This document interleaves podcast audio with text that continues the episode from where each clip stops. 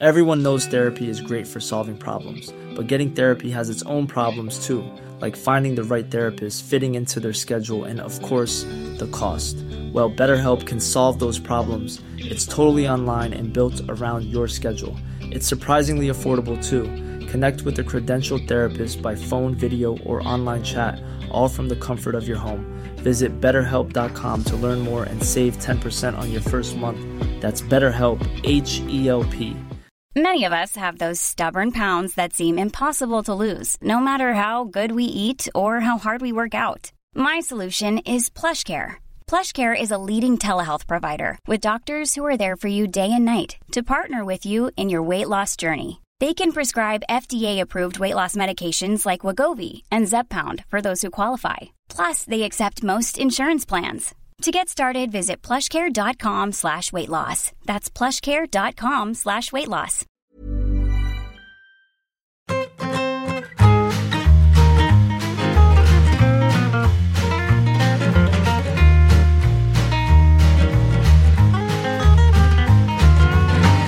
Porque claro, mucha gente se piensa a lo mejor que aquí nos vamos a ceñir a, a las Eurocopas y todo eso, pero en los mundiales también comentábamos tonterías de que nos habían pasado esa semana o de actualidad. O sea, no hay por qué ceñirse a, a la historia del fútbol que vamos a impartir aquí, ¿no? La Copa Henry Deloné tiene también, deja también hueco, es tan grande que deja espacio a diferentes aspectos de la vida mundana, de nuestra vida mundana. Sí, lo que sí que va a ser un poco distinto, Carleto, según veo, es la iluminación que tienes ahí en. O sea, ese, De- esa, esa fotografía quemada. A nefasta, ¿no? Sí, sí, sí. Lo de Néstor, eh, ¿qué fue de, de, de Néstor Almendros? ¿Cómo era? Que Carlos Marañol Al- Almendros. ¿Qué, qué fue de aquello? Es que disculpadme, pero cuando estamos grabando esto ha sido el cumpleaños de mi hijo, tengo a toda Mm. la familia aquí, estoy como refugiado en mi propia casa. Soy turcochipriota en mi propia casa. Mm. Bueno, te agradecemos mucho que estés haciendo el, el esfuerzo, todo esto por complacer a Patch. ¿Cómo Esta estás, saga- Patch? esta Ante, ante esta cita. Voy a intentar no hablar en todo el programa. Sabes que hay gente que lo va a agradecer, ¿no? Sobre todo para el podcast quedan muy bien esos gestos, ¿eh? Claro. Para la gente que, que nos Bueno. sigue a través del podcast. Son para monetizar más, claro. Que se, Claro. dejen de, que se dejen de Spotify y chorradas. Sí. que vengan a- al origen. De mi equipo, bueno, y el de Patch también, sufridor, eh, mejor hablamos poco. De los del atracazo tam- tampoco, porque no merecíamos ganar a Leibar. Es- Eso es, es tal cual, pero que te atraquen así en el minuto 97 me parece, me Mm. parece patético. ¿Y Joder, el por- VAR por está- están finos, ¿eh? Claro, o sea, ¿cómo es posible que, que no entre el VAR en una jugada tan, tan, tan clara? Ya, tío. No sé. No, no- no, yo no me lo explico. Primero que no lo vea el árbitro. Pero bueno, es una cosa. Hoy, hoy lo he hablado con, con Iturralde, que he estado con él y, y él Hoy, me, de- me hoy hablaba de hoy del otro día. Sí. Sí. Me hablaba de, de lo de que como no habían sacado, le digo, pero da igual, no, o sea, no, si, si es, no se puede aprovechar un equipo de, de- de una acción como esa, de un, de un- de un miembro de ese equipo. O sea, me da igual que hayan sacado o que no hayan sacado. Si, si eso está así, hay que cambiarlo, vamos. Es, Mm. es, es terrible. Pero también te digo, ¿eh? no mereció ganar el español, vamos. Y así, pues malamente, ¿eh, Patch? Muy malamente. Pero es que ya, pero vamos, que no lo estamos diciendo hoy. Tiene una pinta todo horrorosa. Pero El señor- o el señor, o el señor Chen pega un volantazo o, o mal. Pero Luis García sigue pensando que está entrenando a otro tipo de equipo con otro tipo de objetivo. Luis García estoy seguro que está encantado con consigo mismo. Que está diciendo, es que, es que, es que, es que lo estamos, lo estamos haciendo de la leche. Yo estoy convencido de eso, tío. De que, de que para él está todo bien. Y que, y que los alarmistas somos unos exagerados. Pues sí, pues, pues anda, venga, campeón, sigue. Bueno, ahora tengo yo también camiseta del español, que el otro día me regaló una Carleto. Quedamos a cenar con un invitado ilustre de este programa que tuvimos en la segunda temporada y, vino Carleto ahí con una, con una bolsa, con una bolsa de ropa que en vez de llevarla al punto limpio nos la trajo a nosotros. y el reparto fue el siguiente. ¿eh? El señor Pacheco, bueno, mejor dicho, Neil Pacheco se quedó unos pantalones del español. Calzones. Yo me quedé la camiseta Cooligan con el 11 de Marañón y nuestro invitado se quedó con una camiseta de Pelé, de, pero no, no, de, no de juego, sino una, una, una t-shirt, como dices tú, Carleto. Correcto. no sé de dónde habría salido esa camiseta. También os digo, ya era hora que yo os diera algo, sinceramente. sí, sí, sí, sí. Que fuera un poco así de saldo. Muy bonito. Sí, porque ya es que habrá más. ni la revista, ¿eh? Ni la revista que ya antes cuando quedábamos a desayunar Carleto siempre me traía la revista, recién salida del horno y tal. Y ahora ya para que te regale una revista, o sea, ni a los colaboradores ya nos regalan una Creo revista. Creo que no había salido, ¿eh? para ser justos. Colaborador. Me gusta llevarla del mes anterior, o sea, la que ya está quitándose de los kioscos. sí, es un poco la política que llevas en Twitter para enlazar los programas de Saber y Empatar, ¿no? que pones el de dos semanas antes siempre. Sí. Es por, por diversificar esos dos o tres clics que arranco, ya cuando, cuando ya está en declive, yo creo que, que levantan un poco. Ahí se está moviendo algo en la. ¿No? ¿No, ¿No creéis? La semana que viene ya. En el, algoritmo, en el algoritmo algo se remueve. Sí, lo de repente dicen 15 días después de esto que ya no lo está viendo nadie, alguien recomienda esto y hay un movimiento ahí. Bueno, la semana que viene toca, toca laterales peores que secretario, ¿no? La semana que viene. Me encanta la gente que me lo dice en plan, pero oye, que este es el, que si vas a, esta tarde ya sale uno nuevo. Como si no lo tuvieras tú previsto, vamos. Hombre. Totalmente. Bueno, que quiero dar la bienvenida. ¿Qué ha con alguno de los, alguno de los comentarios? Ha sido comentarios políticos, ¿no? Sí, que ha habido más comentarios políticos eh, en los comentarios que en, dos horas hablando con Nanísimo. Dos horas 18 minutos de programa, contenido político aproximadamente el 0,3%, pero en los comentarios, eh, bueno, parece que ha sentado muy mal que invitemos a una persona que a ellos no les, pues no les cae bien, no les gusta o lo que sea. Así que nada, quiero dar la bienvenida a todos esos que el otro día se, decían que se saltaban el programa y que ya volverían en el próximo. Eh, que sepáis que las estadísticas estas de YouTube que miramos nosotros nos dicen que el vídeo se está viendo exactamente igual que el resto de semanas. Así que o, nos habéis engañado y sí que habéis visto el programa, o sois muy pocos y no se ha notado. O sea que. Por las que entran, por las que salen. Eso Porque es. Nanísimo, como buen efebo, Sí, además le, llamaban, le, llamaban efebo en algunos comentarios, no sé si en, podcast o en, YouTube, sí. Trae, trae seguro. Mm. Trae gente seguro. Unos decían que era, que era progre, otros decían que era fascista. Eh, había más de los primeros, pero había un poco de todo también, no se ponían muy de acuerdo, en fin. Bueno, que como puse yo en algún comentario por ahí, que oye, que si a la gente le pueden más los prejuicios sobre un invitado que sus ganas de ver el programa, pues que no lo vea. Oye, pues para hacerle pasar un mal rato, pues que opte por los prejuicios y ya está. Pero sobre todo yo animaría mucho a que si no lo van a ver, que lo digan. ah, sí, que ayuda mucho. Ese feedback para mí es importantísimo. Sí, sí. El que digan, perdón, lo he visto todo, pero esto no lo voy a ver. Yo ahí es cuando es cuando reflexiono y cuando decido orientar ¿no? hacia, hacia otro sitio, porque eso, eso es lo que me hace pensar en realidad. Eso nos demuestra nuestro error. Sí, sí. ¿Qué has dicho, Carlos? la poesía catalana. Es cuando duermo que veig clar. Exacto. Es una poesía. Ahí está. Es cuando duermo que, entonces lo veo todo claro. Lo que, lo, que, lo que está claro, además, es que ni siquiera a nosotros nos caen bien todos nuestros invitados. O sea que es absurdo. Cierto, cierto, cierto. ¿No, Patch? O sea, no hay nada más cierto que eso. Díselo a Patch, sí. No, bueno. Tiene una lista de vetos. Miguel, pero he dicho Patch. Sí, no, no. Algunos de nuestros invitados no nos caen bien a todos nosotros. No, hay gente que no me cae tan bien, eso es evidente. Y oye, que, que Aquí no, estamos. no le, tiene- no le tiene por qué caer bien a todo el mundo, todo el mundo. O sea, me parece estupendo. No lo quieres ver, fenomenal.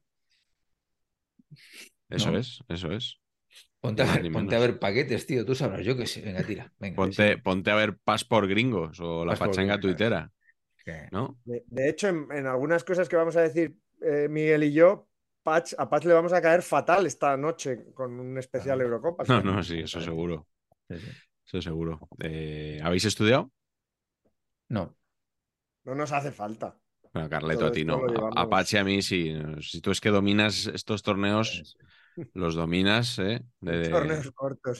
Soy No, de los- torneos cortos. Si eres el, el Real Madrid de, de esto, no. Pero los, Uy, un poco la, la historia de la Copa del Mundo, la Eurocopa, esto. Tú eres un, un mini Bernardo de Salazar, ¿no? Que, mira, luego saldrá, luego saldrá. ¿verdad? ¿Ah, sí? No, Ah, pero en realidad para mí es una oportunidad de, de- de- de repasar cosas que me gustan gracias a vosotros. Os lo digo así, claro. A veces el Bien. tiempo no, no es el mejor, pero bueno, esto me Ya, pero fuerza. ¿y si las, y si las repasas sin tener que grabar esto y, y te lo preguntamos un día, ¿sabes? Te, te tomamos la lección y no tenemos que hacer est- esta cosa intragable. Pregunto, ¿eh? Digo, no, no- no por nosotros, sino por respeto a la gente que dejó de ver Ananísimo, pero hoy, por lo que sea, está viendo esta cosa insufrible. Te falta decir, pues llamas a, a Miguel un día por teléfono y ya le cuentas a él las Eurocopas. Le cuenta lo que queráis, os preguntáis, y Claro. cuestionario. Oye, de- ¿y Joder. traer algún invitado a la, a la Euro? Patch, ¿te motivaría? para sustituirme, dices. No, no, no. Eh, a más a más, como dice Carleto. Entonces sí, si es para sustituirme, sí. No, no, para ser cuatro. No, pero yo busco que necesitas un busco un calvo si queréis. Le dejo una de mis gafas y para adelante. ¿no? Os va a dar igual. Si lo sí, que es- quiere Pacha además es que se acabe pronto. Si estamos Claro. uno más, va a durar más. más, no, no. Si es Luis de la Fuente, que va a ir a la próxima Eurocopa Hombre, a ganarla, a campeonar. a campeonar. Hombre, porque eh, considerando que estas cosas que tiene él, ¿no? De español, católico y taurino, ¿cómo no se va a ganar la Eurocopa? Ah, sí, sí, Imposible. El otro día eh, le entrevistó Maroto en el AS y, y decían un poco, o sea, planteaba un poco la, la pregunta en plan, eh, ya que usted pertenece a una minoría étnica, ¿no? Una cosa así, de- decía, ¿es usted católico? ¿Le gustan los toros? Es verdad. Eh, Sí, total. como defiéndase usted de- Claro. del, del acoso que, que sufre. Está usted en extinción, pues es que en España no Está- se puede, ahora no se, no se puede, no se puede decir la verdad. No, que No no, se puede decir lo exacto. que uno piensa. Ya lo Exacto. sabéis. Sí, sí. Te, te censuran, te cancelan y.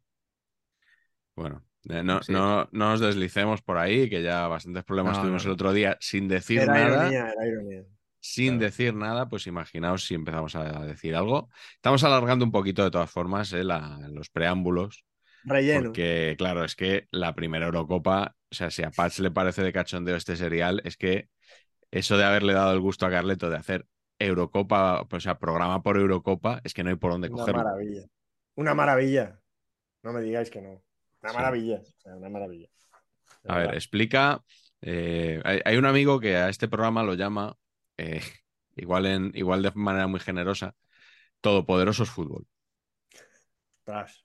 Eh, Qué maravilla. Si habéis escuchado alguna vez Todopoderosos, normalmente eh, le dedican el programa a un cineasta y le preguntan al que sabe y le dicen, a ver, Rodrigo, ¿por qué hay que dedicar un programa a eh, John Landis? Y él le explica un poco por qué. Entonces, a ver, Carlos Marañón, ¿por qué hay que hacer un serial de las Eurocopas? Bueno, primero por una razón muy random y es que la segunda la ganó España y hombre, poco Ya, que habíamos eso- ganado hasta... Te dirá Patch, pues empecemos por la segunda, que por lo menos me ahorro. no, ni siquiera. No, no tiene sentido. Hay que explicar, hay que explicar muy bien. Podríamos, joder, de- hablar de que la Copa América empezó en 1916 y que eso hace, o que el British Championship Eso, esos son en otros seriales. 1883 y que eso, bueno, son antecedentes claros de la pulsión que vivía una Europa que buscaba una unión política y social y que ya estaba el Real Madrid ganando Copas de Europa, pues que es que era un- una, una necesidad casi, bueno, palpable, humana. que hubiera una Copa Europea de Naciones. Mm. Y, Entonces, eso hay que explicarlo, eso hay que, eso tiene que quedar constancia. Tiene la mueca de Patch ante esto que estoy contando, tiene que quedar Di Stefana.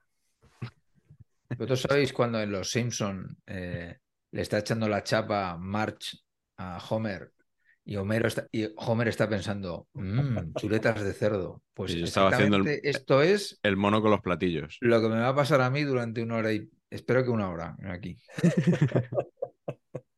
Bueno, bueno, pues eh, Patch, como todos son buenas noticias, Sí. quiero comunicarte que no solo vuelven los seriales a saber empatar, sino que eso significa que vuelve también el mítico repaso Garci. Perfecto. Que esta vez, para diferenciarlo de los mundiales y que Sí. no se confundan los productos, va a ir sin fotos. Pues mira, mira que iba, mira que iba a decirte, tengo un porrón de nombres de personajes nacidos en 1960 y te iba a decir, Patch, no hace falta que busques, fo- busques fotos.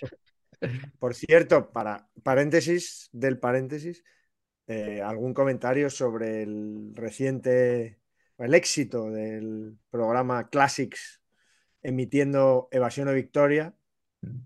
Pues Y- eh, el, el comentario es que lo grabé, porque estuve grabando la pachanga tuitera y no. Y, Y le diste a- al Play Rec en tu vídeo di- Betamax. sí, Y- sí. De hecho, eh, en un momento dado de la pachanga tuitera se comentó esto, de ¿Ah, sí? que estabas ahí, y dije, yo lo he puesto a grabar. Y dijo, y dijo nuestro amigo Mosquera, el no, el no argentino. Claro, es que ahora la tecnología permite esas cosas. Digo, claro, en los últimos 40 años se pueden grabar cosas. Pues bueno, estuvo bien, bueno, estuvo bien eh, el, el ratito ese. Bueno, pues eh, me ha sorprendido mucho descubrir que en Wikipedia, que es la fuente que yo uso para, para confeccionar, para elaborar el repaso Garci, no figura uno de los hitos de este año 1960, que es el, el más Garci de todos. Ah. Que 1960 se estrena la película El apartamento Ah, mira. obra maestra de, de Billy Wilder, que ha puesto Garci, pues yo creo que en todos los programas que ha hecho, en los distintos canales por los, por los que ha pasado, y una de, de mis películas favoritas. En 1960 hay un montón de ¿Pero países ¿Es que una de- comedia o no es una comedia? No, no es una comedia. No se ha hablado, ¿no? De eso nunca. No es una comedia, Carleto. ¿Es, es una dramedia, como se dice ahora? De la media, joder. No es una comedia, pero está en todas las listas de las mejores comedias de la historia. Pues vamos, eh, a mi juicio no. Yo no la encajaría ahí, pero bueno, también es verdad que es difícil de encasillar, ¿no? Eh, os decía que en, en 1960 hay un montón de países que se independizan de sus respectivos imperios, sobre todo del imperio francés, Camerún, Togo, Madagascar, Benín, Níger, Alto Volta, conocido luego como. Burkina Faso. No sé cuál de los dos naming me gusta más, ¿eh? Me gustan mucho ambos. Alto Volta Volta. y, y Burkina Faso. Eh, Costa de Marfil, Chad, República Centroafricana, Congo, Gabón, Mali, Mauritania, el Congo belga también, se independiza obviamente de Bélgica, eh, donde el rey Balduino I se casa con una española, Hombre, Fabiola de Mora y Aragón. Muy seguida esa retransmisión, muy seguida por todas nuestras abuelas. Esa retransmisión de, de Eurovisión. Recuerdo un kiosquero de mi barrio que, iba- que, que le preguntábamos a la salida del colegio si tenía chicles de mora. Y decía, sí, hombre, de Mora y Aragón. Un, hombre con un humor bastante, Sí, sí. bastante No, no, no. peculiar, Patch. muy bien tirado, Sí. muy bien tirado. Ha bien hecho tirado. Porque sin Sí. saberlo ha hecho historia. Aquí está. Sí, décadas después, aquí estoy yo recordando su, su chiste horroroso. En el Imperio Británico, de ahí se nos cae en Chipre y Nigeria. eh, y Somalia se independiza de dos imperios a la vez, de Italia y de, y del, de Italia y del Imperio Británico. Eh, en Cuba, Fidel Castro nacionaliza todas las empresas y unos meses después Estados Unidos inicia su bloqueo comercial a la isla. En las elecciones presidenciales de Estados Unidos, el candidato demócrata John Fitzgerald Kennedy gana por un estrecho margen al vicepresidente republicano hasta entonces, Richard Nixon. En Brasil, Brasilia se convierte en la nueva capital federal. En Estados Unidos se comercializan las primeras píldoras anticonceptivas. Roy Orbison publica su primer gran éxito, Only the Lonely. Harper Lee, Carleto, publica Matar un ruiseñor, que fue llegada al cine poco después. Atticus. Eugene Ionesco publica El rinoceronte y en Ámsterdam se abre al público La casa de Ana Frank. Además del apartamento, es el año de La Dolce Vita de Fellini, de Espartaco de Stanley Kubrick, de Psicosis de Alfred Hitchcock y de Rocco y sus hermanos de Luchino Visconti. En el Festival de Berlín, eh, la primera película de Jean-Luc Godard, al final de la escapada, obtiene el premio a la mejor dirección. Película absolutamente infumable. Y aquí igual Carleto me, me echa, me, me impide No ya volver a colaborar con Cinemanía. Yo tampoco, No ¿eh? estoy de acuerdo. Mira, no- mira, mira, mira, mira. Mira, mira, mira. Sí, esa, esa es la, esa es más o menos la emoción que hay en la, A mí me gusta. que hay en la película. Eh, Maravilloso. Yo aquí voy, yo voy dando palos. Hay uno que me guarda todavía la de Yorgos Lántimos, que, que de los primeros programas de hace, de hace años. Yo voy aquí haciéndome amigos. Los de Wes Anderson ya los tengo también Muy bien. un poquito Estupen- martirizados. estupendos sus, estupendos sus cortos, cortos. de Roald Dahl. Estupendos. Yes. Mejor que la película última atómica, que era Sí, no es muy difícil. pesadita. Eh, vamos a ver por dónde íbamos. Eh, fallecen Fausto Coppi, Albert Camus, que dijo, dijo alguna frase sobre el fútbol, ¿no? Albert Camus. No la diga. Alguna. Alguna vez, alguna vez se ha recordado esa frase de, de Albert Camus. Eh, Gregorio Marañón, que, que no, no es familia, ¿no? Hasta donde sabemos. Gregory. Era de los ricos. Clark Gable, también conocido como Clark Gable. Boris Pasternak, autor de Doctor Civago. Y atención, eh, personajes que nacen en 1960. Logan Fiñón, Francis Lorenzo, Es nueva esta sección. Michael Stipe, Dominic Wilkins, Luis de Guindos. O sea, Dominic Wilkins y Luis de Guindos son quintos. Esto es, es complejo, ¿eh?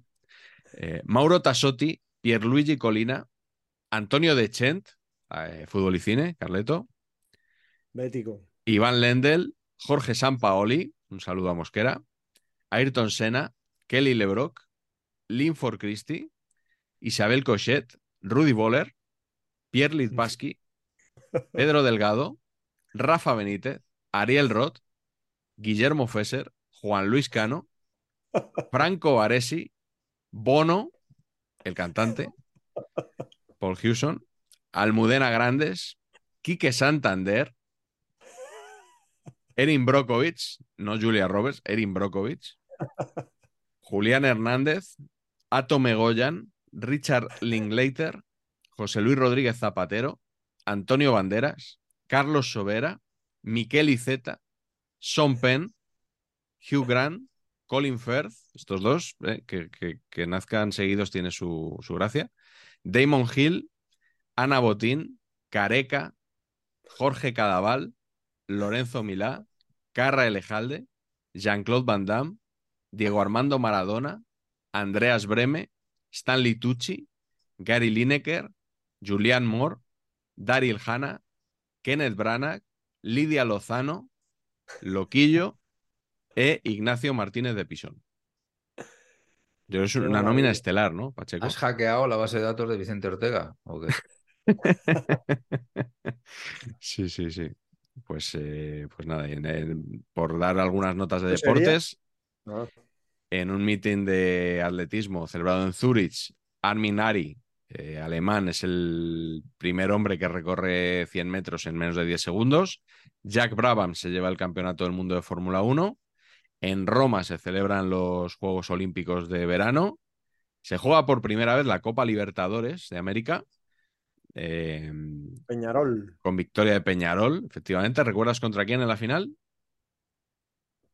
Complicado. Sé que luego perdió con el Madrid. Eso es, Olimpia de Paraguay y luego eh, Intercontinental que gana el Real Madrid a Peñarol. El Barça se proclama campeón de la Copa de Ferias por segunda vez consecutiva. Luis Suárez del Barça se lleva el balón. decía don Santiago, Perdón.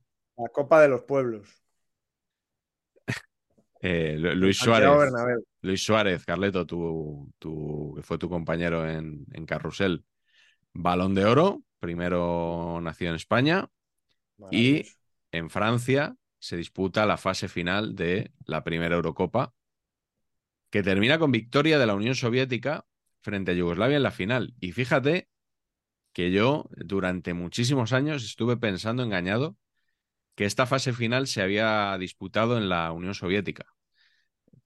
Porque eso de que España se había negado a ir, que luego lo contaremos, yo pensaba que la fase final había sido allí, pero no, fue en Francia. Efectivamente. en realidad, tres partidos, ¿no? Cuatro partidos.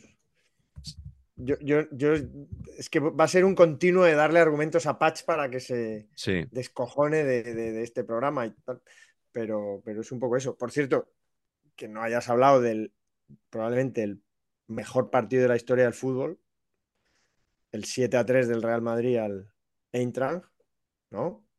Eh, en, el, en el 60.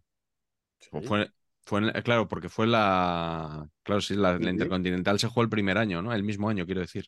Fue unos días antes de esto. Sí, sí, pues me lo he dejado, ¿eh? Me lo he dejado. Está, lo que siempre se ha dicho, que es la que veían en la BBC, ¿no? En Navidad. Siempre. ¿No habéis oído esa, ese.? Sí, pero eso. Que no es exacto. ¿Qué veracidad tiene eso? Escocia. E, es en BBC Escocia. BBC Escocia, eso es. Sí, sí. Porque sí es verdad que, que marcó mucho a los, a los escoceses. Aunque yo recuerdo de estar en Irlanda en estos cursos de verano, en una familia, y el padre de familia de Irlanda eh, me hablaba de ese partido. ¿Ah, mayor. Sí, sí. O sea que es algo, algo de verdad hay en todo eso, de que la ponían en la BBC en la Navidad. Sí, recuerdo en, en, la. Ahora que hablas de un poco como de mitos y leyendas del Real Madrid, ¿no? Estas cosas que siempre cuentan pues eh, digamos que los, los, periodistas más afectos a lo mejor a la causa blanca, ¿no? Que, extienden este tipo de, leyendas a veces, en la presentación del libro de Enrique Ballester estuvo nuestro amigo, nuestro amigo Rodrigo García, que estaba trabajando en el Leeds entonces, y le preguntó a un periodista allí, decía, oye, esto de que el Leeds va de blanco por el Madrid, eh, eso es una milonga, ¿no? Y Rodrigo le dijo, no, no, es, es, verdad. O sea, adoptó el color blanco como reconocimiento al Real Madrid. O sea que esa, esa parece que sí. Don ¿Verdad? Bueno, em, la Eurocopa. Eh, así como, como en Telequia casi. Yo tengo aquí, voy a usar mucho, me parece, estas enciclopedias de las, que tú no sé si tenéis. Eh, no. Estas enciclopedias que están muy bien de las, que tienen de varios torneos, tienen de, de los mundiales, tienen de la Copa de Europa también, porque de los mundiales hay mucha bibliografía siempre, pero luego hay otros torneos que, que cuesta encontrar obras así un poquito, ¿no? recopilado. bueno, hasta que hagamos nosotros nuestra, nuestra enciclopedia, nuestra propia enciclopedia mundialista. Pero me da mucho la atención que en esta, en esta obra de As, que, que está muy bien, muy bien hecha, es verdad que con un diseño quizá que ya era antiguo en su momento y se ha quedado también un, poquito viejo, pero, pero está muy cuidado fotográficamente también. Eh, coloreando las fotos, ¿no? Coloreando las fotos. Una decisión, decisión controvertida. Sí, eh, eh, pero claro, de vez en cuando te encuentras una, una golfada, como diría Relaño, ¿no? Ah. Y nunca mejor dicho, porque, o sea, tú estás viendo aquí una enciclopedia y de repente te sale aquí don Alfredo Relaño de, de chaqueta, corbata, eh, posando a página completa, o sea que solo falta que sea un desplegable de Alfredo Relaño en una enciclopedia, o sea, no, no le veo mucho sentido, todo porque está con la camiseta de, Marcelino. Si le cortan a la altura de la camiseta y le dejan de medio cuerpo, tampoco habría pasado nada, ¿no? Correcto, o sea, es que se ve, se ve el pie de. O sea, eso es un despropósito de, diseño, de maquetación, de concepción y, y, de todo, ¿no? Pero, pero bueno, hay que decir que el, editorial de, o el artículo de Relaño eh, está muy bien tirado porque esta enciclopedia se publicó en el año 2008 eh, a modo de previa de la Eurocopa de Austria y Suiza y el titula Con el tiquitaca y que sea lo que Dios quiera. Y, efectivamente, pues ese fue el torneo, pero ya llegaremos, ya llegaremos ahí. Eh, vamos a empezar por, el, por los orígenes, ¿no, Carleto? Sí, yo quería hacer pues, eso, para darle argumentos a, a Patch para que su, sea más rico, sus muecas sean más ricas, quería hacer un poco de, dónde sale, ¿no? De dónde sale, y lo que os he comentado, ¿no? Ya se jugaba una Copa de Naciones en Sudamérica desde 1916, se jugaba el British Home Championship, que dejó de jugarse en los años 70 entre los, las naciones británicas e Irlanda. Em, bueno, en principio Irlanda del Norte solo. Eh, había una cosa ahí en Centro Europa que siempre me ha gustado mucho, que es, se ha llamado de varias maneras. Primero se llamó Copa Doctor Gero. Así es, mola mucho, parece las pizzas Luego, Luego Copa Spesla, le ponían, le ponían un poco, bueno, en realidad, como hemos dicho, esta Eurocopa es la Copa Henri Deloné, igual que la Copa Jules Rimet al, principio, ¿no? La, Copa del Mundo. Eh, y luego al final se fue llamando Copa Internacional y la jugaban en principio pues los países de Centro Europa. Había una Copa de Clubes antecedente también de la Copa de Europa, que era la Mitropa, que esa es la que más o mm. menos yo creo que a la gente le sonará. Pero eran países Austria, Checoslovaquia, Hungría, Italia, Suiza, luego llegó Yugoslavia y se jugó hasta 1960, pero era un poco precaria porque, por ejemplo, la última se tardó seis años en completar todos los partidos de esta Copa Internacional, que la ganó Checoslovaquia, que por cierto tenía un equipazo en estos años. Eh, también había una especie de Copa de Países Latinos, que también tenía su equivalente de, clubes.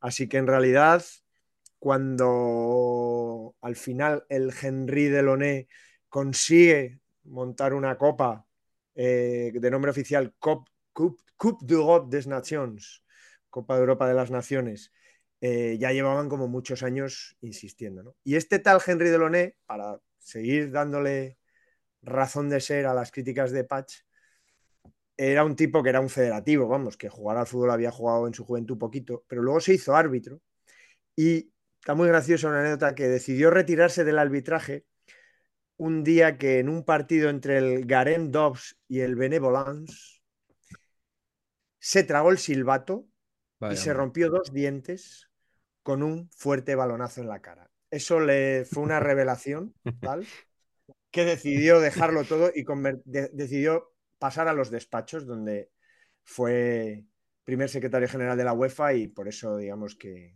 de su impulso nace, nace esta maravillosa competición que entre el 6 y el 10 de julio de 1960 tuvo lugar en el Parque de los Príncipes una semifinal, en Marsella en el Velódromo la otra y a partir de ahí un maravilloso tercer y cuarto puesto y una final, cuatro partiditos de fase final. No es, que, es que me parece perfecto. O sea, nos estamos quejando ahora de lo de ¿no? Final Four. 48, claro, porque, porque las eliminatorias anteriores también eran Eurocopa, que es, que es un poco a lo que vamos, vamos a llegar a eso. Veréis cómo volvemos a eso. Sí, y también eh, creo que Francia jugó algún partido en tu venerado estadio de Colón, ¿no? En, en el de Evasión o Victoria. ¿Cuándo? ¿En esta Eurocopa? Sí, en, la fase de clasificación, ¿no? Ah, en la fase de clasificación, vale. Contra Austria, que creo recordar. que le metieron, le metieron una buena soba. Ah. Efectivamente. Evocado en Evasión o Victoria, que ya sabéis que era el MTK Stadium. Pero mm. pues necesitaban un campo que no tuviera torres de luz para rodar la peli. Y no mm. había casi. Bueno, pues eh, Vamos a ver, ¿por dónde, por dónde linkamos el diente a, esto, Carleto? Em, porque no tenemos canción oficial, no tenemos balón oficial, cada, equipo ponía el suyo.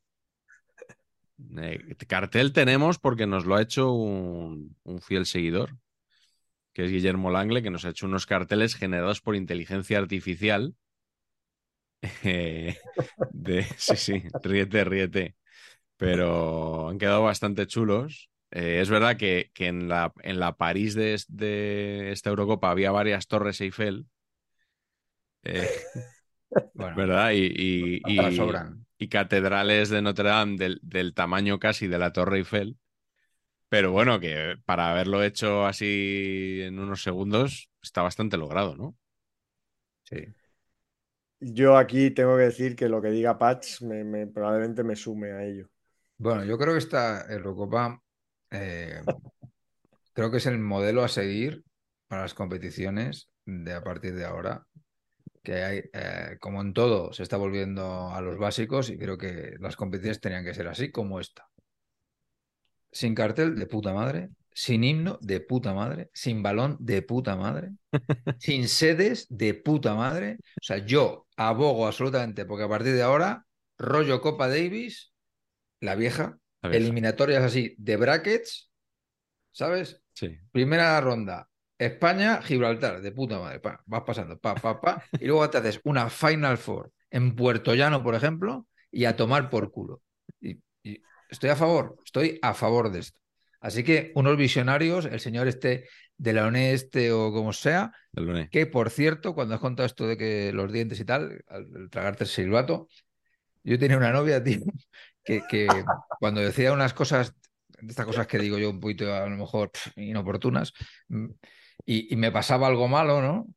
Me decía, se te emplea, en lugar de estar, de decir, te está bien empleado, me decía, se te emplea. ¿Se te emplea? Se te emplea, se te emplea, se te emplea. Se- Como diciendo, ¿sabes? Pues eso, pues a Delon te lo este, mereces, emplea. te lo mereces. Era de, era de Humanes. No, Ah. de residente en la bella urbaniza- urbanización de Montepríncipe, Boadilla. Se te emplea. Se te emplea. Madre mía, sí, sí. Eh, pensaba que, que estabas pensando a lo mejor en algún árbitro que te gustaría que siguiera el camino del señor Deloné. Bueno, bueno. Eh, alguno habrá, ¿no? alguna hora. Eso lo quiero ver yo, ojalá. Bajamos a tercera de divisiones, de selecciones. O sea, sí. Que, mm, eh, por cierto, eh, la Nations League se hace como se hizo esta Eurocopa. No, no había sede designada y se dijo cuando haya cuatro, los cuatro semifinalistas, se hace en casa de uno De de esos cuatro. Ya y es lo que Es se ha hecho con la Nations League. Visionarios totales estos caballeros. Mm. Luego hemos ido para atrás.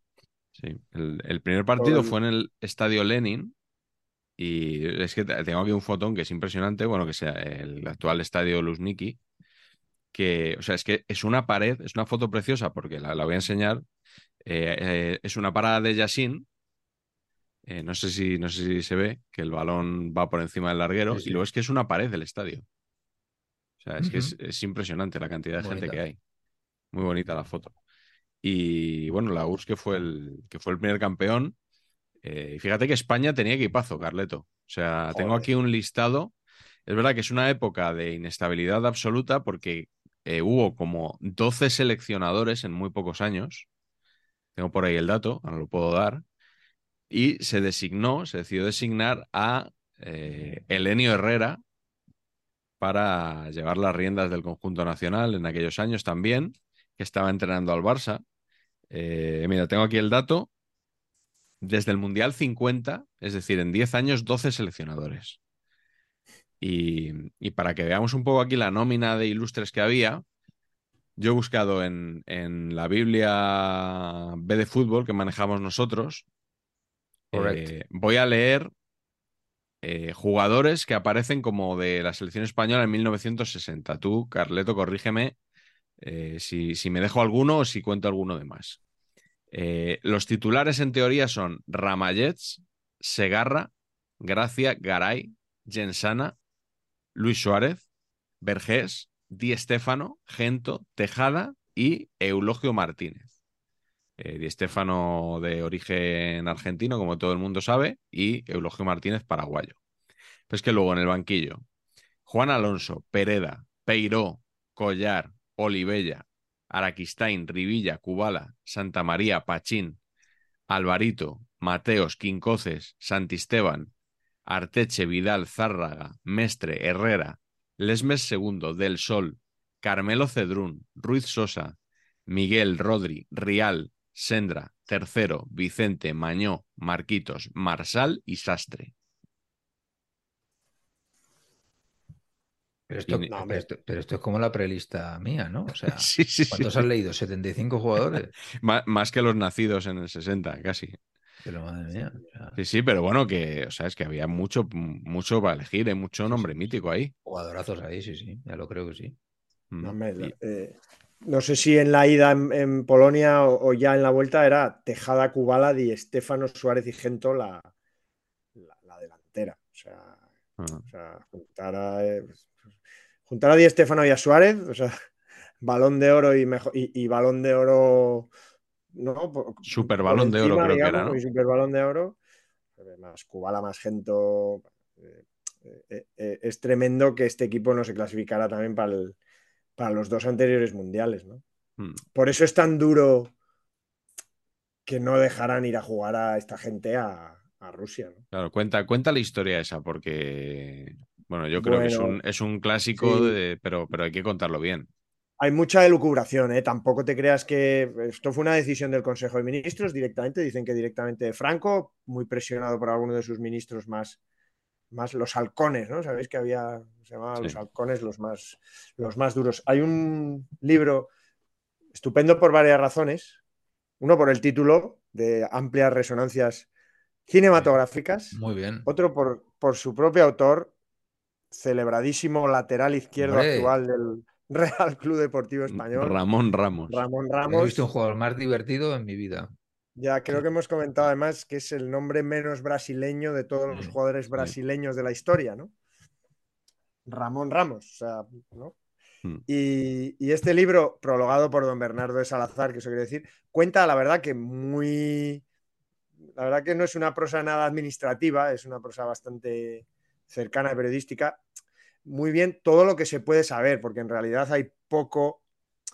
A la gente a la que se puede entrevistar, pues es más la parte deportiva, o la que ha podido entrevistar él, que la parte que, que, estuviera propiamente en ese Consejo de Ministros, que es donde se dilucidaba todo. Pero es cierto que, bueno, que, se decretó el silencio estampa, eh, no se podía, de repente de un día para otro se dejó de hablar en todos los medios de comunicación de, estos partidos. Eh, lo que es curioso es que se sabía que tocaba con la URSS después de eliminar a Polonia desde diciembre del 59 y se esperó a la misma semana en la que había que viajar. De hecho, los jugadores le reunieron en la Federación Española, sabéis que estaba en, en Alberto Bosch, al lado del retiro, y allí llegaron todos, los de Bilbao vinieron en, avión, los de Barcelona, eh, los de Madrid, algunos de Sevilla, y estaban todos allí esperando acontecimientos. Y un consejo de ministros que, por curiosamente, se celebró en Barcelona, en el Palacio de, Pedralbes, pues determinó que, que, no convenía, no era conveniente disputar ni el partido allí, ni siquiera el partido de vuelta, porque era ida y vuelta, como sabéis. Eh, así que estos chavales se quedaron por decisión política, la política le gana al fútbol, se quedaron sin, poder jugar con ese equipazo. Era cuartos de final, el que ganaba habría pasado a, digamos, a la, fase final. Y lo que está claro es que esta decisión, eh, que el Bernardo, Salazar cuenta que él era joven y que ni siquiera, o sea, impidieron incluso la entrada de un periódico como el Equipe, que él lo leía, dice que costaba seis veces más que un periódico normal, pero él lo leía como dos días después, llegaba a Madrid, mm. y que ni siquiera esos días apareció, porque ahí se informaba también puntualmente de, todo esto. Al parecer, el Ola Olaso, que era el delegado nacional de deportes, Navarro, que hasta hace poco, bueno, hasta hace relativamente poco, muchos nombres de campos de fútbol y campos de deportivos en Navarra llevaban este nombre, que ya creo que la ley de memoria histórica no Este es el de el de Colgados del Aro, ¿no? El Ola Olaso. Es el de Colgados del Aro, es este. Joder, Miguel. Carleto no lo ha pillado. No, no lo he pillado. Muy buen Nemi, el Ola Olaso, por cierto. El Ola Olaso, sí, sí. Y sonoro. Muy bueno. Y bueno, el campo del Tudelano se llamó muchas, muchos años así el Ola y en Pamplona había una pista de atletismo. Bueno, y eso pues desapareció. Pero este hombre dentro del régimen era, bueno, un poco más aperturista y quería que España jugara allí. Y, algo sucedió también en el interim porque a los cuatro años España organiza la Euro y permite que lleguen aquí tanto húngaros como, como mm. rusos, ¿no? Así que, así que algo sucedió. Pero bueno, que fue una pena porque España llevaba un equipazo. Es verdad que además le habíamos metido 3-0 a, Inglaterra en, el Bernabéu no hacía mucho.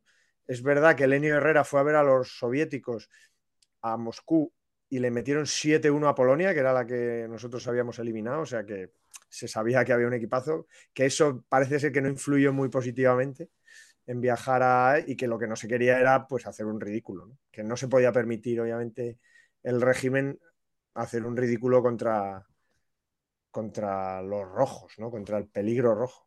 Era, eh, eh, el propio Bernardo Salazar en, el, prólogo recuerda que en los pasaportes ponía que este pasaporte es válido para todos los países del mundo, excepto Rusia y, y países satélites. Así que, bueno, todavía era complicado todo eso, hasta que llegó don Ramón Mendoza, ¿verdad, Patch? Y empezó a, a, trabajar con, la Unión Soviética. ¿Cómo se llamaba? Sport Import se llamaba algo así. Tenían en la empresa una cosa así como de, como de, como de Ozores. Eh, tenía, pero no, me acuerdo está entre los mejores namings menos trabajados del mundo está Export Import y Fútbol y Cine como nombre del libro. Ah, When you're ready to pop the question, the last thing you want to do is second guess the ring. At BlueNile.com, you can design a one-of-a-kind ring with the ease and convenience of shopping online. Choose your diamond and setting. When you find the one, you'll get it delivered right to your door. Go to Bluenile.com and use promo code LISTEN to get $50 off your purchase of $500 or more. That's code LISTEN at Bluenile.com for $50 off your purchase. Bluenile.com code LISTEN. Eh, Patch, ¿tú te acuerdas eh, que cuatro selecciones disputaron la fase final? Oh, no. Ahora. Te voy a dar una pista. La eh, URSS, Checoslovaquia, Francia. Sí. ¿Y? otro país que tampoco existe, como Checoslovaquia y como la URSS. O sea, Francia es el único que sobrevive. Ya veremos por cuánto tiempo. Yugoslavia. Yugoslavia. Yugoslavia. La final fue Unión Soviética, Yugoslavia. Eh, exactamente. Eh, pues si queréis, vamos a hablar un poquito, ¿no? De, de los partidos que hay por ahí. Yo me, he fijado en, la, en esa semi eh, Yugoslavia-Francia, marcador final 5-4. Y si Mr. Chip no dice lo contrario, es un récord que no se ha superado en, en, la historia de la Eurocopa. Es el país con más goles, el, perdón, el partido con más goles en una fase final, nueve goles. Francia 4, Yugoslavia 5. Eh, Pacheco, no recuerdas ningún 7-2, ni ningún 8-1, ni nada así, ¿no? Y, te da igual, o sea, que no, vas a hacer ni el esfuerzo. No, la verdad es que no. bueno, pues en, París, eh, lo alucinante de este partido em, es que eh, en el minuto 75, Francia va ganando 4-2 y lo pierde 4-5. Eh, porque Yugoslavia marca goles, marca tres goles en tres minutos, entre el 75 y el 78. Y, y se clasifica a la final. Y aquí, Carleto, el bueno, eh, por lo que tengo entendido, no sé si tú sabes mucho sobre él, era Sekularach de Yugoslavia. ¿Tú, lo controlas, Patch? Mladen Sekularach. Mladen. Hasta a mí. Qué bonito lo de la M y la L, ¿verdad? Mladen. Mladen Sekularach. Sí. Este, este era el bueno. Y además que tenían como una tradición de que se habían enfrentado en Juegos Olímpicos, eh, tanto o sea, Yugoslavia y la, y la URSS en fútbol, en, los de Melbourne, no, perdón, sí, en los de, en los de Helsinki y en, y en los de Melbourne. Y había cierto, cierto pique eh, entre Yugoslavia y, y, la Unión Soviética, que fue la final, Carleto. Pero yo creo, a ver, vamos a ser sinceros. Si nos ponemos, estamos en 1960 eh, que había una rebelioncita en, en Praga, los tanques, que había una rebelioncita en Budapest, los tanques, que no sé cuánto, los tanques. O sea, ¿os creéis que algún país satélite le iba a ganar a la Unión Soviética? A la madre patria. yo, creo que esto es como un poquito, cantaba un poquito. Podría ser. ¿eh? yo, creo que como unos meses antes de, que los tanques entren en Budapest con la, intento de revolución un poco a la húngara y tal, que es cuando salen los, los maravillosos magiares, el Hombet, todo aquello. Eh, Hungría le gana 0-1 a, a, la URSS y esa fue la última vez La primera y la última, ¿no? Como dicen los padres. Exacto, esa fue la última vez. A partir de ahí, y ya te digo que, en, octavos de final le metió la US, le metió caña a Hungría, en cuartos nosotros, en las semis le mete 3-0 a Checoslovaquia, que llevaba un equipazo, Y Yugoslavia quizá, probablemente, como siempre fue un poco el verso suelto, yo creo, ¿no? Con lo de Tito y tal, Sí, países no sí. alineados, no sé qué. Comunismo, pero sin la, pero sin la URSS.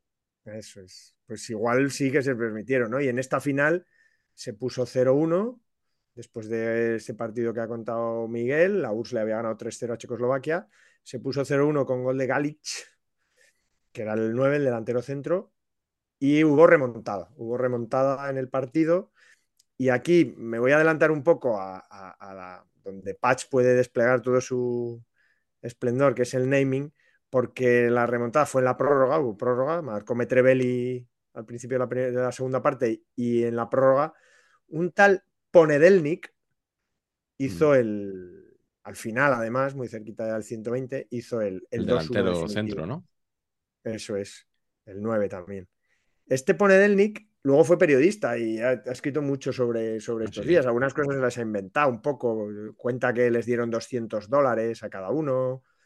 Cuenta que hubo una recepción en la, en la Tour Eiffel después del partido. Y dice que por ahí estaba don Santiago Bernabéu Bueno. y que en realidad estaba ahí mirando a ver si podía ficharles a todos. ¿no? Sí. Suena más a un poco a, Sí, porque además en España seguro que iban a tener facilidad para. Bueno, podían quitar- haber vendido como, sí, como que huían del comunismo. por Sí, el- eso Sí, sí. no, y que era quitar, quitar a Di Stefano para meter a Ponedelnik, no te jode. No, no, claro, no, no, sí, sí, no, por supuesto. Ponedelnik, la cosa es que, por eso lo del naming. Pon- aparte se, ya- llamaba así por eso, ¿no? Poned Pon- a pon- Ponedelnik. Ponedelnik en lugar de Di Stefano, claro, sí, sí. Ponedelnik. Ponedelnik, es buenísimo. No, no, no, espectacular. Pero Como para más mnemotécnica, Para más Inri eh, significa lunes en Ah, ruso. Con lo que además ya debió haber como mucha.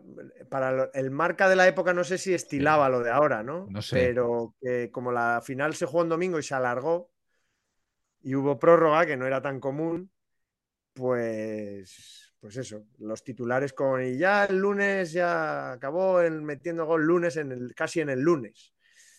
Eh, en fin, que, que un naming maravilloso, pero que, fantástico. Que este es un poco la historia de, este 2 a 1 y de esta, de esta maravilla con, con su capitán, que era otro naming que no quiero desvelar ahora porque le toca esto sí a, a nuestro querido Patch. Pero bueno, Yashin con boina, con su jersey manufacturado por alguna abuela, matrioska, pues bueno, maravilloso. Patch, cuenta tú alguna historieta también de esta Eurocopa, ¿no? Sí, sí.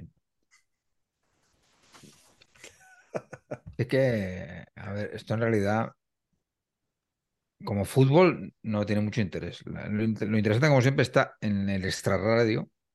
Y aquí la cosa es que hay un pájaro que se llama Blastimil Bubnik. Muy buen naming. ¿Cómo? Blastimil Bubnik. Bubnik. Bubnik. ¿Este de dónde es? Checoslovaquia, de Checoslovaquia, Ah, que metió un gol en el tercer y cuarto puesto, que eso me parece muy bien también, Sí, mantener el tercer y cuarto puesto siempre. Buen dato, bien. sí, sí. Sí, partido muy necesario. Yo me parece bien, hay que seguir manteniéndolo. Por De eso hecho, vamos a hacer uno Sabes que ya no existe. ¿no? Patch. De hecho, de- no, por eso es que digo, es que hay que volver al... Hay que recuperarlo. Claro, y voy más allá. Si por lo que sea en el tercer y cuarto puesto se empata, se debería hacer un partido de desempate Sí. otro día después, o dos días. Pero bueno, total, que el- este metió un gol aquí y lo mitiquísimo no es que metió un gol, sino que el pájaro jugaba al hockey hielo también. Sí. Cuatro Juegos Olímpicos jugó con la selección de Checoslovaquia. Ganó la medalla de oro, en- de bronce, perdón, en 1964 y este pájaro era el máximo goleador de la historia de los Juegos Olímpicos hasta el 2010. Bubnik, colega. Pero eran buenos los checoslovacos en hockey y hielo. Bueno, bueno, buenísimos. No sabía yo esa. Pero ¿cómo no lo vas a saber? Yo pensaba que eso era, pues eso, Pero Unión Soviética, eh, Canadá, no, Estados no, Unidos. Checoslovaquia, Checoslovaquia, el, el hielo se trabaja mucho, mucho, mucho, mucho. Sí, sí. Panenkas ha dado la típica entrevista de tuve que elegir entre el hockey, hielo y Es- fútbol. ahí, ahí, exacto. Exacto. Panenka tiene pinta de ser. Panenka, el jugador, El tiene jugador, pinta de sí. ser un muy buen jugador de hockey hielo. Porque tenía pinta de, ¿no? castañazo. de dar- darse un impulso y luego solo dejarse deslizar con la inercia, ¿sabes? No dar ni un paso más. El, ter- el tercer gemelo de, de los del castañazo. ¿Te De los acordáis de los Hansen. gemelos aquellos? Los Hansen, mitiquísimos. Ah, Qué- Qué peliculón el castañazo, amigos. Eso sí que, eso sí que es cine. Pues yo la vi de niño, sí, sí, era espectacular, ¿eh? Maravilloso. Sí. ¿Eso no está en plataformas, esa joya? Slapshot, el castañazo. Buenísimo. Buen- buena traducción, ¿eh? De las pocas que está mejor el título español que el original. Sí. El castañazo. Bueno, hablando de títulos, vamos a hablar un poquito de naming. Eh, Venga.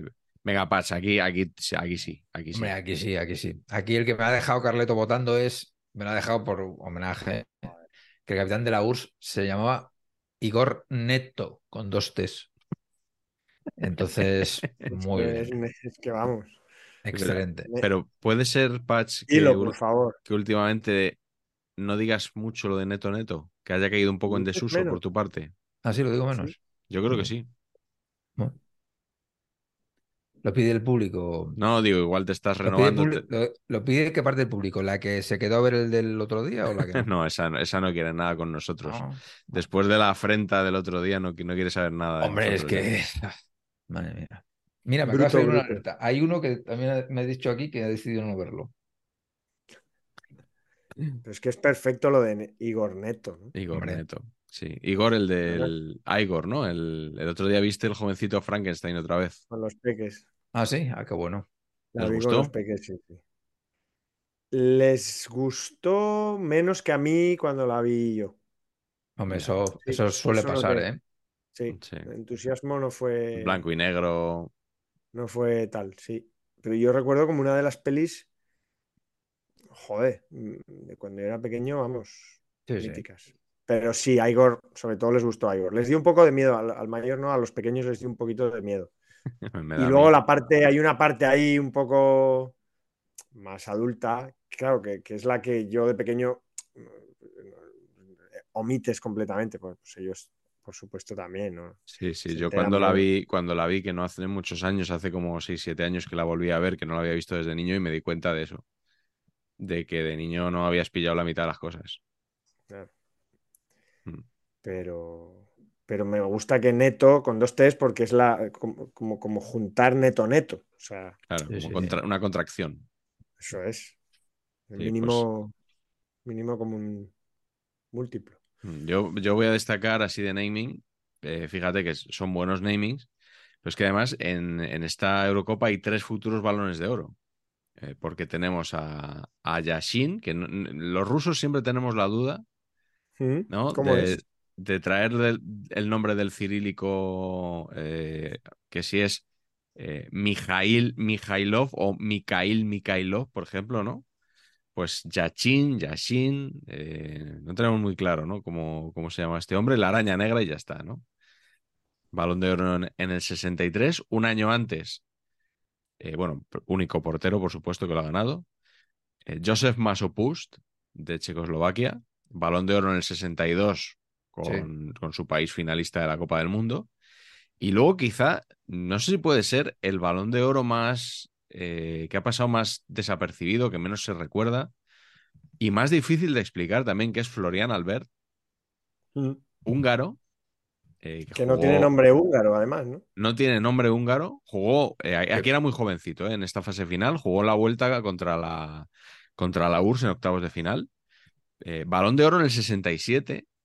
No sabemos muy bien por qué. Un año en el que su equipo, o sea, él jugó toda la vida en el Ferencváros, no jugó ni la Copa de Europa, que la jugó el Basas. Eh, no hubo Eurocopa, no hubo Mundial. Y este hombre es balón de oro en el 67 que es el año que gana el Celtic la, la Copa de Europa, que queda segundo en el Balón de Oro Charlton y tercero Johnston. Así que no sé, una, una cosa ahí un, un poco rara, pero bueno, naming, Florian Albert, ¿eh? chulo. Carleto, bueno. ¿tú, qué, ¿tú qué destacas?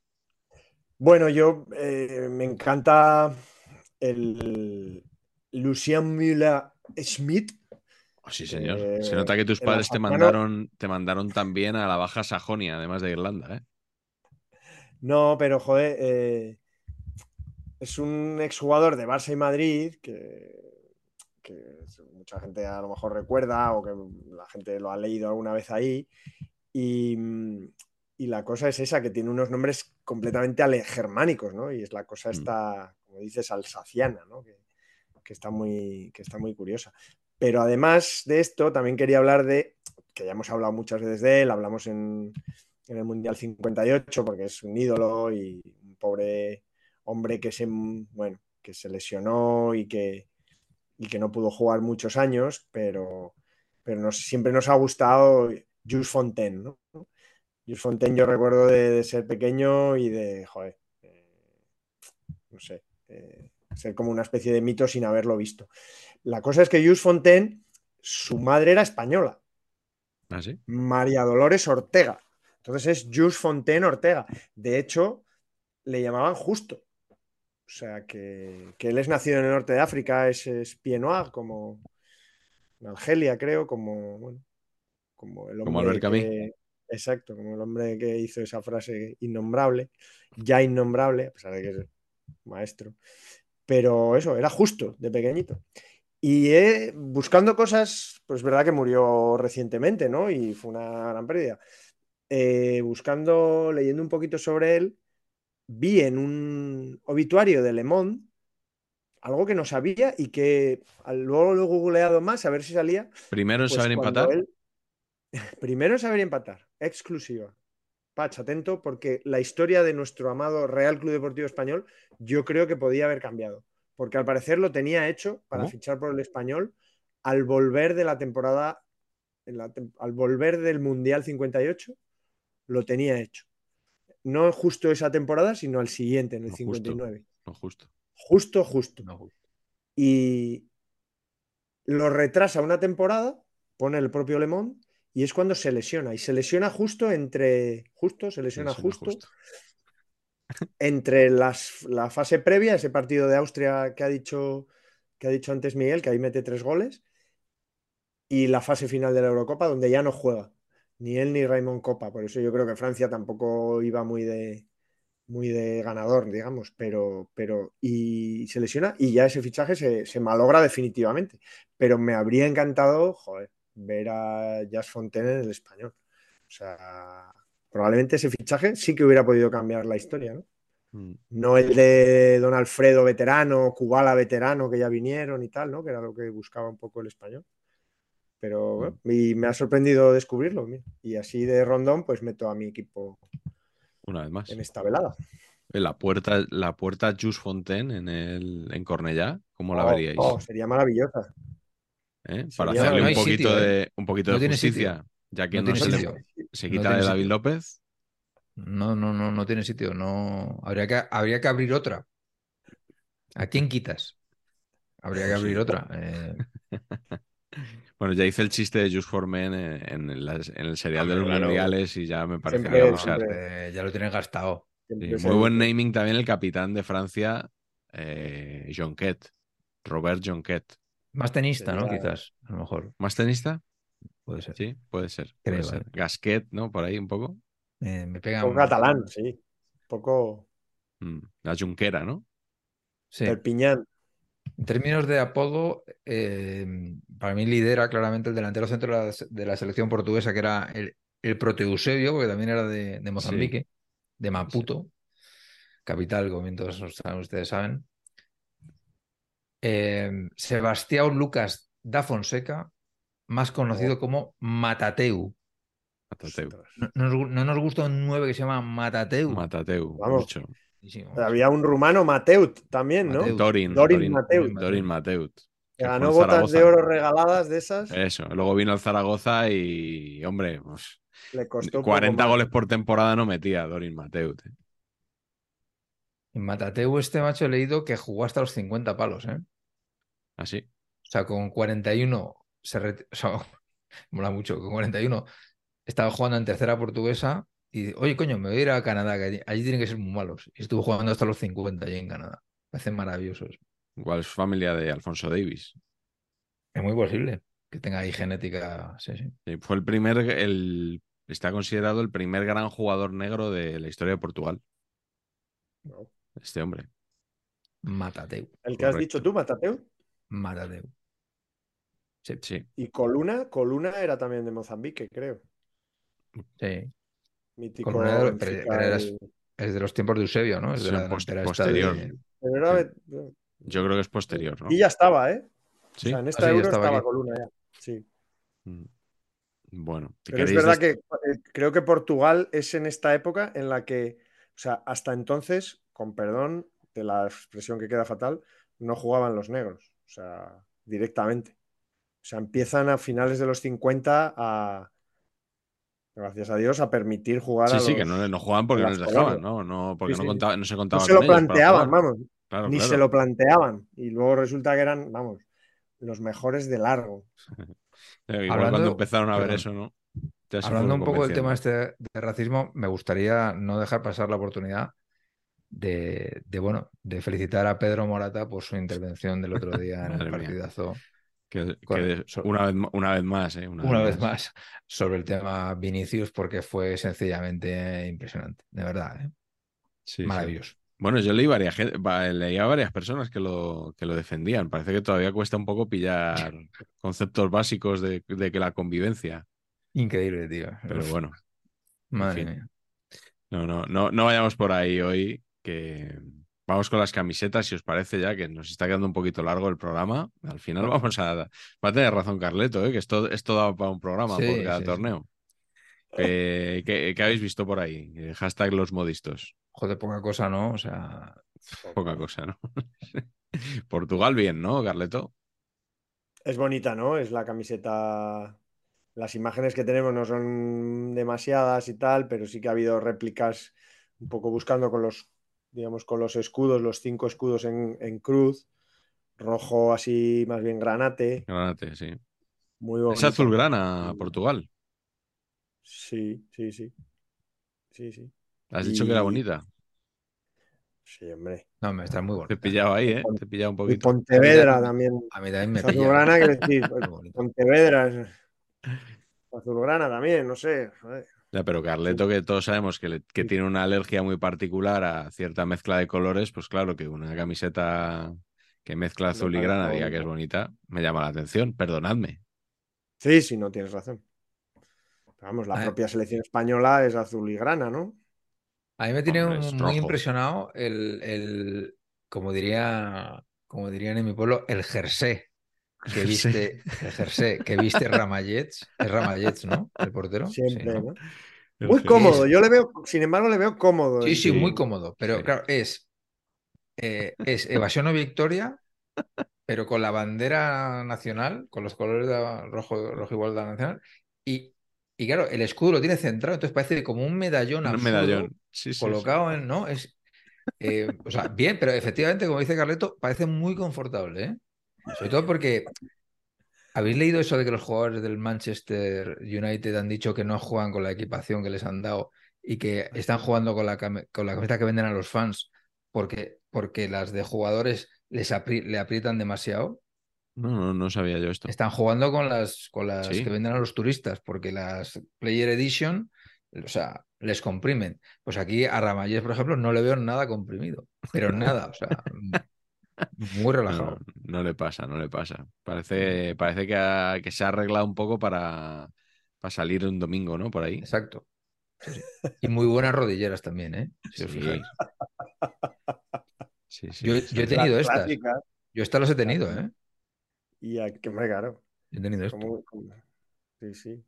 Y, y un poco se puede decir que sí que es verdad que en esta clasificación hacia esta Eurocopa, esta clasificación frustrada, es cuando España, que hasta la clasificación al 58 llevaba camisa botonada, da el salto a lo que es camiseta.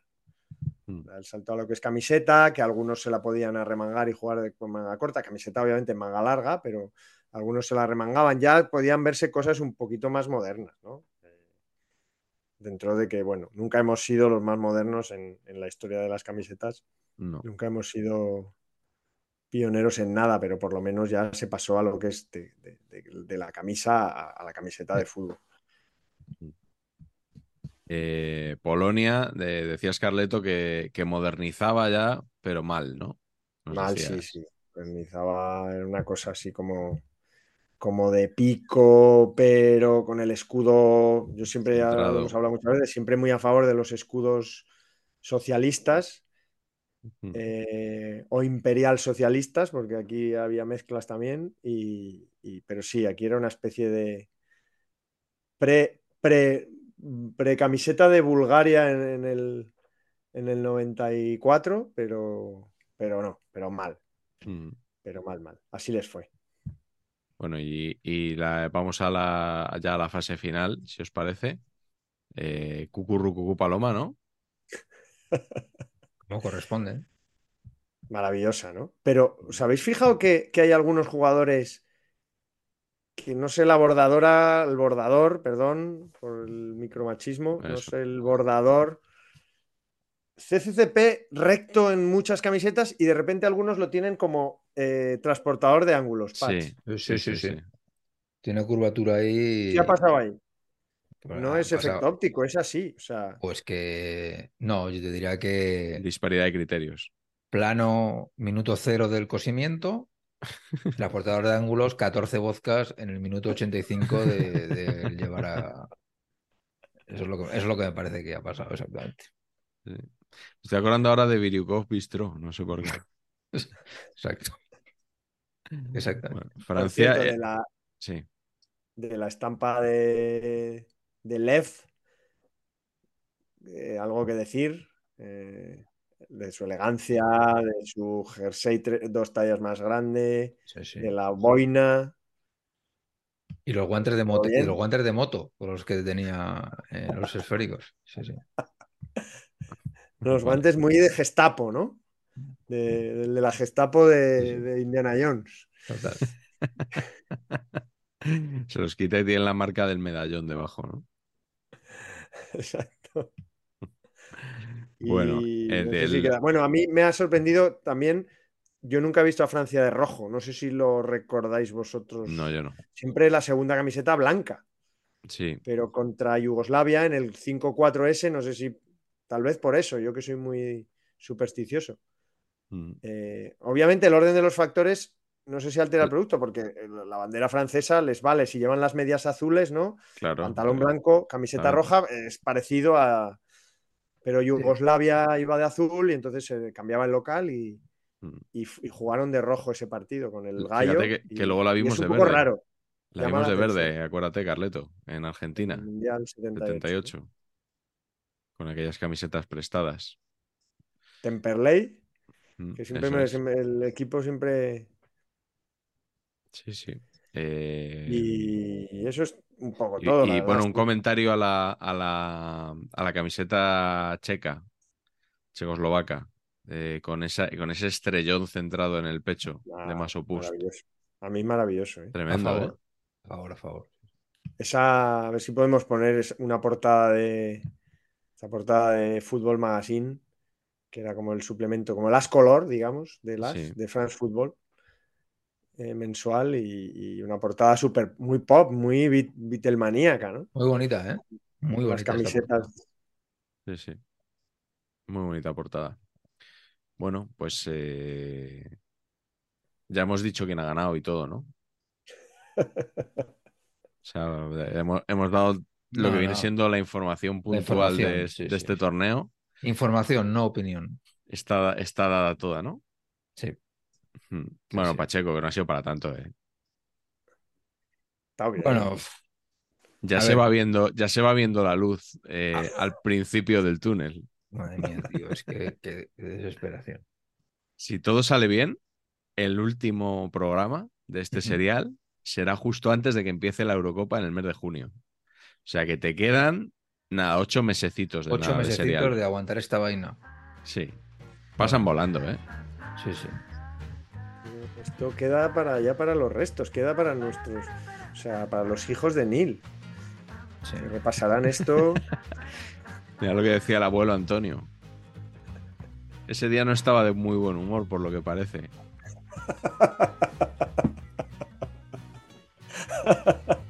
Ahí, ahí le has dado, ¿eh? Ahí le has Con dado. lo cariñoso que es. Ahí le has dado. Sí, sí, sí, sí. Está Con la paga que irreconocible. Con la paga que nos da. Ay, madre mía, de verdad. Estoy convencido de que cuando lo vean mis nietos, voy a estar más joven que ahora, visualmente. Convencido. Tendría gracia que lo vieran tus nietos sin que lo hubiera visto tu hijo, también te digo. Bueno, lo de mi hijo me parece irrecuperable. Pero los, pero los pantalones del español los trincó, ¿eh? Trincar, trinca, pero, pero luego el programa no.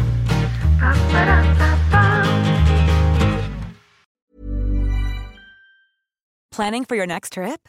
Elevate your travel style with Quince. Quince has all the jet setting essentials you'll want for your next getaway, like European linen, premium luggage options, buttery soft Italian leather bags, and so much more. And is all priced at 50 to 80% less than similar brands. Plus, Quince only works with factories that use safe and ethical manufacturing practices. Pack your bags with high-quality essentials you'll be wearing for vacations to come with Quince. Go to quince.com slash pack for free shipping and 365-day returns.